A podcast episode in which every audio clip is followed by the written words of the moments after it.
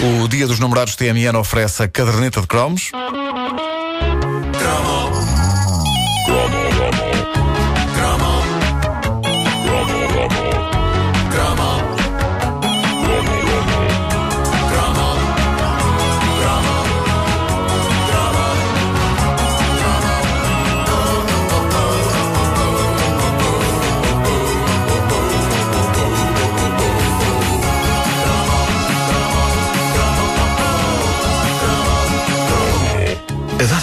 Dos meus anos escolares, ali na primeira metade dos anos. Tu gostam deste tom? Gosto muito, epá.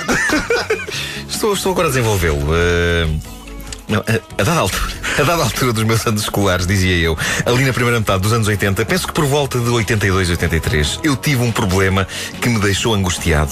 Foi um furúnculo que me apareceu numa não nada. Ah, não, não, não foi nada, não. Não, na, na- é que na- na escola podia ser dos miúdos fixes e desportistas ou dos miúdos deprimentes e caixa de óculos. Não tínhamos ilusões, eu sempre tive os meus dois pés firmemente fincados no segundo grupo. E se mais pés tivesse, mais os tinha lá fincados. Mas. A dada altura, eu cometi uma gravíssima falha para me sentir devidamente integrado nesse grupo. E pensei a sério qual seria, afinal de contas, o meu papel nessa grande tragédia que é a vida adolescente. Eu não sei quem é que começou com isto, porque tudo estava bem definido. Os miúdos desportistas eram os que jogavam bem à bola e que tinham boa nota à educação física. Os caixas de óculos eram os que tinham óculos e que, em alguns casos extremos, ainda acumulavam esse drama com o facto de terem peso a mais. E pronto, estavam definidas as tribos. Não era preciso juntar mais nada à equação. Acontece que, vá-se lá saber porquê, ali por volta de 82, 83, a clássica obra literária de Tolkien, O Senhor dos Anéis, tornou-se numa moda incontornável entre os miúdos marrões e que levavam calduços. Era bizarro porque nós nunca olhámos para o nosso grupo como sendo um clã, um clube onde era preciso fazer alguma coisa para entrar. Não, nós não éramos um clube, nós éramos os rejeitados. O nosso clube, entre aspas, era involuntário. Nós não queríamos alistar. Era uma contingência da vida, estão a perceber? Acontecia, acontecia, Estávamos a um não éramos um clube. De repente criou-se a ideia de que um geek não era suficientemente geek se não passasse pela experiência de devorar o Senhor dos Anéis inteiro. E é isso. Mas literalmente, o calhamaço. Não, não era comer, não Ah. era devorar. Eram três calhamaços, três calhamaços. Três, peço. Eh, Eram gordos, mas não comiam isso. e eh, a isso talvez não fosse alheio o facto de, mais ou menos por essa altura, ter estreado em Portugal o filme O Senhor dos Anéis. E eu sei que é que vocês estão a pensar, petizadas. Estão a pensar, O Senhor dos Anéis? Mas como? Se o Peter Jackson só fez os filmes nos anos 2000? Pois, mas é que nós, os filhos dos anos 70 e 80, tivemos o nosso próprio Senhor dos Anéis, que era um desenho animado que cometia a ousadia de contar em duas horas o que mais tarde o Peter Jackson contou para aí em nove horas. Era esta a versão que nós tínhamos. Long ago, in the early years of the Second Age, the great elven smiths forged rings of power. Nine for mortal men, seven for the dwarf lords, three O desenho animado O Senhor dos Anéis teve algum sucesso, pode ter sido responsável pela mania Senhor dos Anéis que invadiu as escolas portuguesas nos primeiros anos da década de 80 e de repente era preciso uma coisa para um tipo se integrar no grupo onde as circunstâncias da vida o tinham inicialmente integrado à força. E está na altura de assumir aqui uma das grandes falhas da minha vida. Na altura, eu não li O Senhor dos Anéis. Não me levem a Fizeste mal. bem, epá, fizeste bem. Espera aí, mas eu também não. eu Exato, conheci exato. Mas tu não Tolkien eras- mas tu muito não- mais não, não, tarde. não. Mas tu não eras geek. tu eras uma Maria Mas Rapaz. eu sou capaz de resumir toda a obra do Senhor dos Anéis com u- uma frase. E a frase é: Não percebo. Não, aquilo percebe-se bem. O comediante americano Kevin Smith, aliás, comediante e realizador, eh, resumiu ainda melhor: pessoas a andar.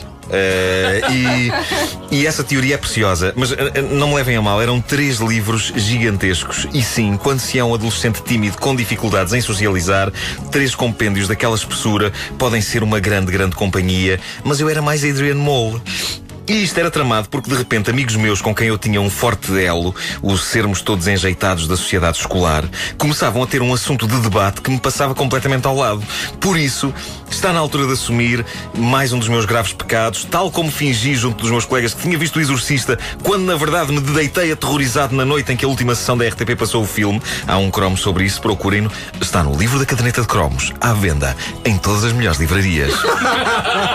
Mas eu também, também fingi, fingi fingi que li O Senhor dos Anéis. Um jovem fingir que tinha lido a trilogia do Senhor dos Anéis era bastante mais complicado do que fingir que tinha visto o Exorcista. Se bem se lembram. redondamente. Eu falhei porque Foi no cão, não é? foi um amigo meu que disse então é aquela cena em que o cão ficou possuído e eu, pois é, pois é, e não há nenhuma cena com um cão possuído e fui apanhado, foi uma vergonha Curiosamente isso não aconteceu com os livros do Senhor dos Anéis Não sei bem como fiz aquilo, mas creio que os meus colegas caixas de óculos nunca desconfiaram que eu não lera nem uma linha de nenhum dos volumes da grandiosa obra de Tolkien Ou então perceberam, mas houve ali uma compreensão entre rejeitados, não é? Uma certa pena e solidariedade para com um deles e por isso sempre me safei no meio de acaloradas conversas sobre os acontecimentos da saga O Senhor dos Anéis, fazendo observações neutras do calibre de aham, pois, pois, sim, essa parte é genial.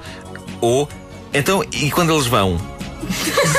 Só assim. Pá, sim, porque é o conselho que eu dou às Eles pessoas. de facto vão, não é? Eles As vão. pessoas que querem discutir o universo do Senhor dos Anéis com outras, sem terem lido os livros ou visto os filmes, uma frase que resulta sempre com segurança é: então e quando eles vão?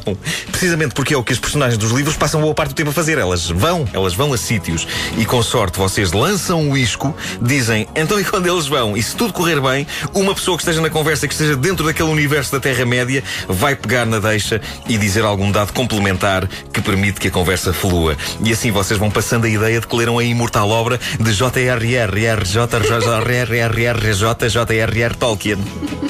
É uma arte, é uma arte. Mas as pessoas agora não Eh, precisam de fingir que leram porque já viram os filmes. Pois é, agora sim, Pois. agora sim. Não, mas os filmes dos Senhores dos Anéis têm aquela coisa que tu vês. Tu podes Andas acelerar andas para algumas frente, partes. Hora e meia, está na mesma. Podes Está acelerar algumas Não partes. digam isso. Pá, não digam isso. Eu Eu gosto adoro, muito, eu eu gosto muito. Eu gosto muito, eu gosto muito. Aquilo não passa de um folheto turístico de Nova Zelândia. Não é, não. Não é, não. É da Terra-média. E o regresso do rei.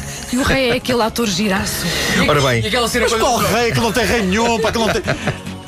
Uma mascarada, pá. O terror de ser descoberto como o tipo que não tinha lido O Senhor dos Anéis deixava-me numa tensão constante, mas a verdade é que refletindo à distância sobre isto, quer-me parecer que havia muito mais como eu. Nós tínhamos 12 ou 13 anos, O Senhor dos Anéis inteiro tem mil e tal páginas, algumas delas com descrições detalhadas e longas que depois nos íamos queixar que Alexandre Herculano tinha no Eurico Presbítero.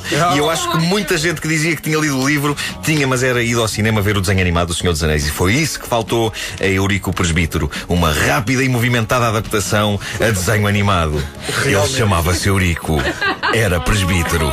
Taratata, pã, pã. Tinha que ser. Ele chamava-se Eurico e andava, ele andava. Não, isso era bastante parado, acho eu. O que é que se passava no Eurico Presbítero? Alguém me Era sabe dizer? horrível. Era, epá, eu apaguei. Era denso, era denso. Era como atravessar um muro.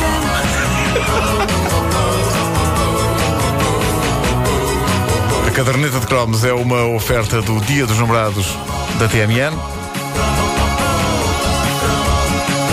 E aí está, eh, é matemático. Já começaram a chegar os mails dos eh, mais fervorosos adeptos do Senhor dos Anéis. Eh, Pronto. Estás tramado. Estou tra- estou tramado. Eu e o Vasco tramado. escrevemos-te logo. Estou tramado.